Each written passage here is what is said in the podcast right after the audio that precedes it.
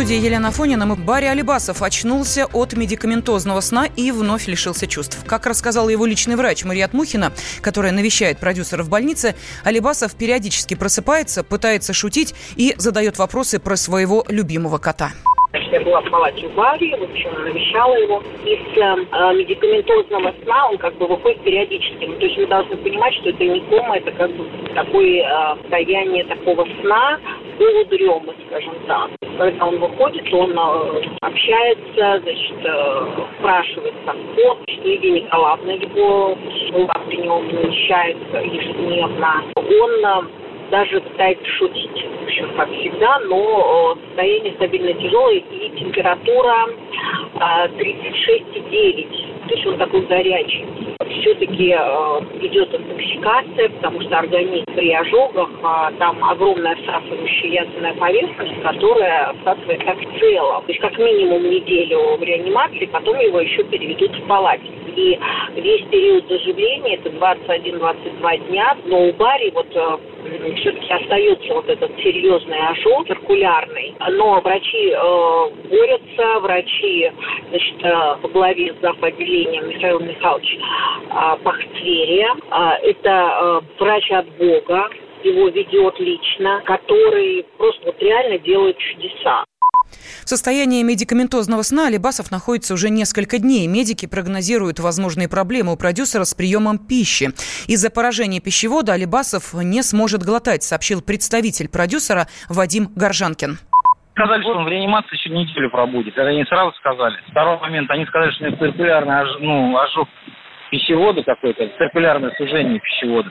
И это грозит тем, что он ну, глотать не сможет. Ну, то есть там серьезно как бы связано с тем, что как пищу потом принимать вообще неизвестно. Я так понимаю, что это сужение пищевода, там надо какую-то то ли операцию делать, то ли какую-то трубку вставлять. Мы спрашиваем, когда он выйдет, они говорят, сейчас не вышел, и не знаем, когда выйдет. Стало известно, что Барри Алибасов репетировал собственные похороны. По словам бывшей жены артиста Виктории Максимовой, такое мероприятие продюсер организовал 7 лет назад. Она отметила, что Алибасов всегда любил удивлять окружающих и хотел посмотреть, как люди с ним будут прощаться. Артист присутствовал на поминках замаскированный, переоделся, наклеил бороду и усы.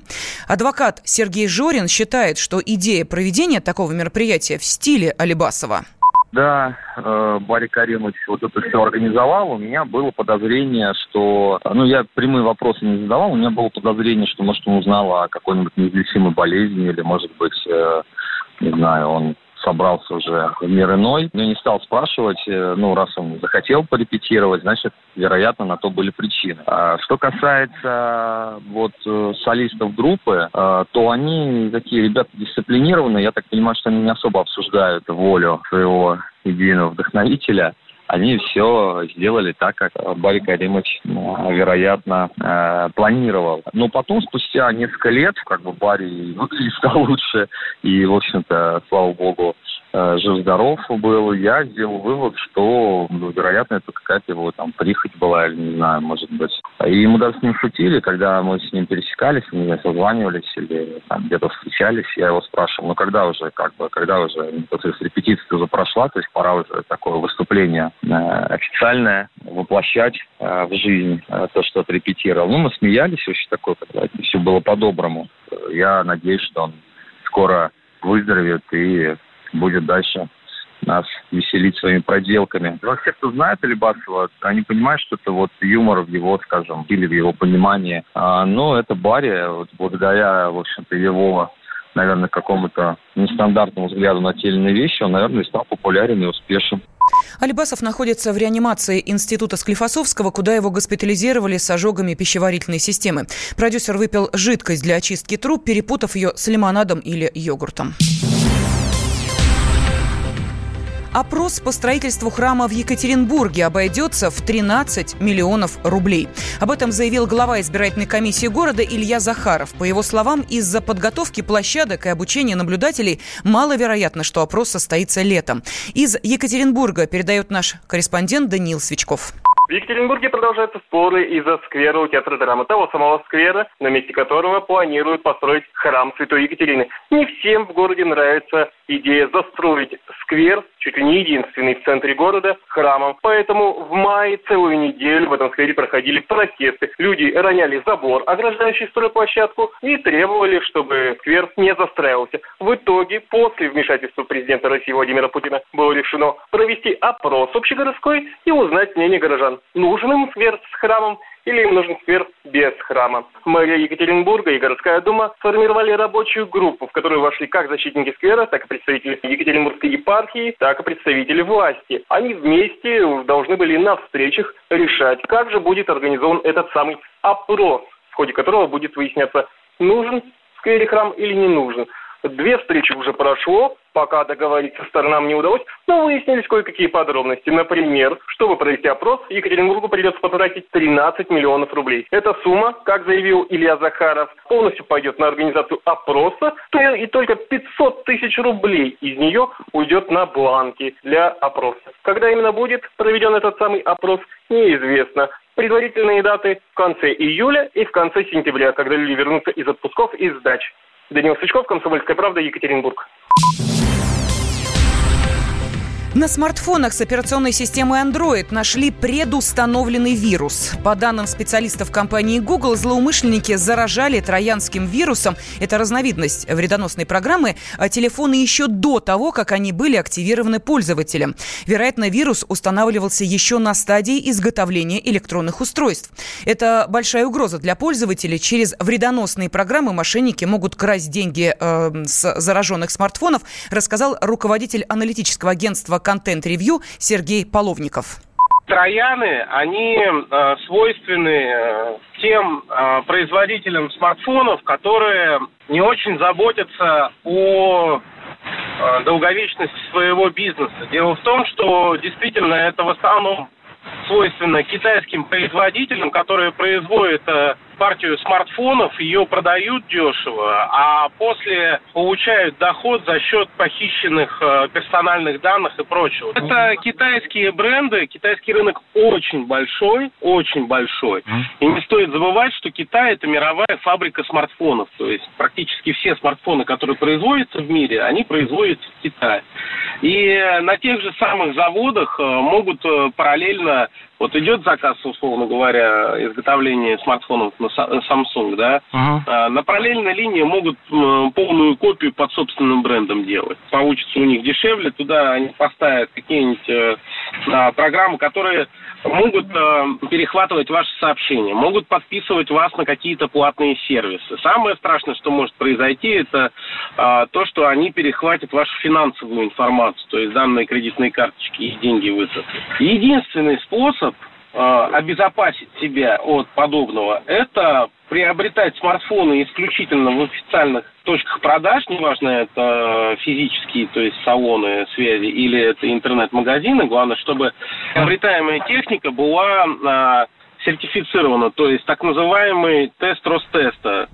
Также Сергей Половников добавил, что есть два простых правила цифровой гигиены. Во-первых, установить антивирус, самые простейшие трояны он выловит, ну а во-вторых, не скачивать на гаджет сомнительные приложения. Темы дня. Министр финансов объяснил падение реальных доходов россиян. По словам Антона Силуанова, на этот показатель отрицательно влияют рост кредитования и сокращение теневого сектора в экономике. Профессор Российской Академии Народного Хозяйства и Госслужбы, эксперт в области региональной экономики Сергей Раевский отметил, что кредиты действительно не дают расти реальным доходам, ведь долги россиян только увеличиваются кредитование, конечно, является это сто процентов. А вот теневой сектор, ну, я бы тут поставил вопрос. Потому что теневой сектор, ведь реальные доходы учитываются специальной статистикой на основе известных отчетных данных об уровне заработной платы и других видов доходов населения, занятого в экономике. Поэтому вот этот фактор я бы не стал связывать с тем, что реальные доходы падают. А вот второй фактор, конечно, закредитованность населения растет год от года. И по последним данным у нас этот темп роста примерно 15-20%, к сожалению. Население вынуждено отдавать уже полученные доходы на погашение ранее занятых займов. Ну и, конечно, реально у них остается меньше. Силуанов напомнил, что за первый квартал этого года реальные заработные платы россиян выросли на 1,3%, а в апреле на 1,6%. В годовом выражении рост показателя, однако, замедлился. При этом министр финансов подчеркнул, что рост зарплат ожидается выше темпов инфляции. В Совете Федерации хотят ограничить число кошек и собак в квартирах. Комитет по аграрно-продовольственной политике и природопользованию предложит правительству и Минприроды рассчитывать допустимое количество животных, исходя из метража жилплощади. Кабмину рекомендуют разработать поправки, которые установят административную ответственность за нарушение. Председатель Комитета Госдумы по экологии и охране окружающей среды Владимир Бурматов отмечает, что мера только навредит и владельцам, и животным. Для многих владельцев их питомцы, они как члены семьи кого из них куда, на улицу выкинуть, еще увеличить количество безнадзорных животных или там, не дай бог, что-то с ними сделать, но это не гуманно просто, это во-первых. Во-вторых, никто никогда этих кошек и собак не посчитает. Жилище у нас неприкосновенно по Конституции. Без желания владельца никто в квартиру никогда не зайдет. И как посчитать, две или три у него кошки, или три или четыре, да это просто невозможно. Ну, то есть эта норма будет такая спящая, она будет неисполнимая. А вот к чему она может привести? Что сейчас люди прочитают новости, даже не дожидаясь, не дай бог, вступления в силу этого, начнут выкидывать их, массово избавляться от этих питомцев. Но к чему тогда придет все?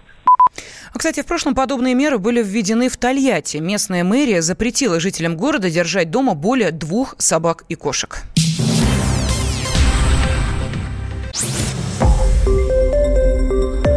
Радио «Комсомольская правда». Более сотни городов вещания и многомиллионная аудитория. Барнаул 106 и 8 FM. Эм. Новосибирск 98 и 3 FM. Эм. Абакан 105 и 3 FM. Эм. Москва 97 и 2 FM. Слушаем всей страной.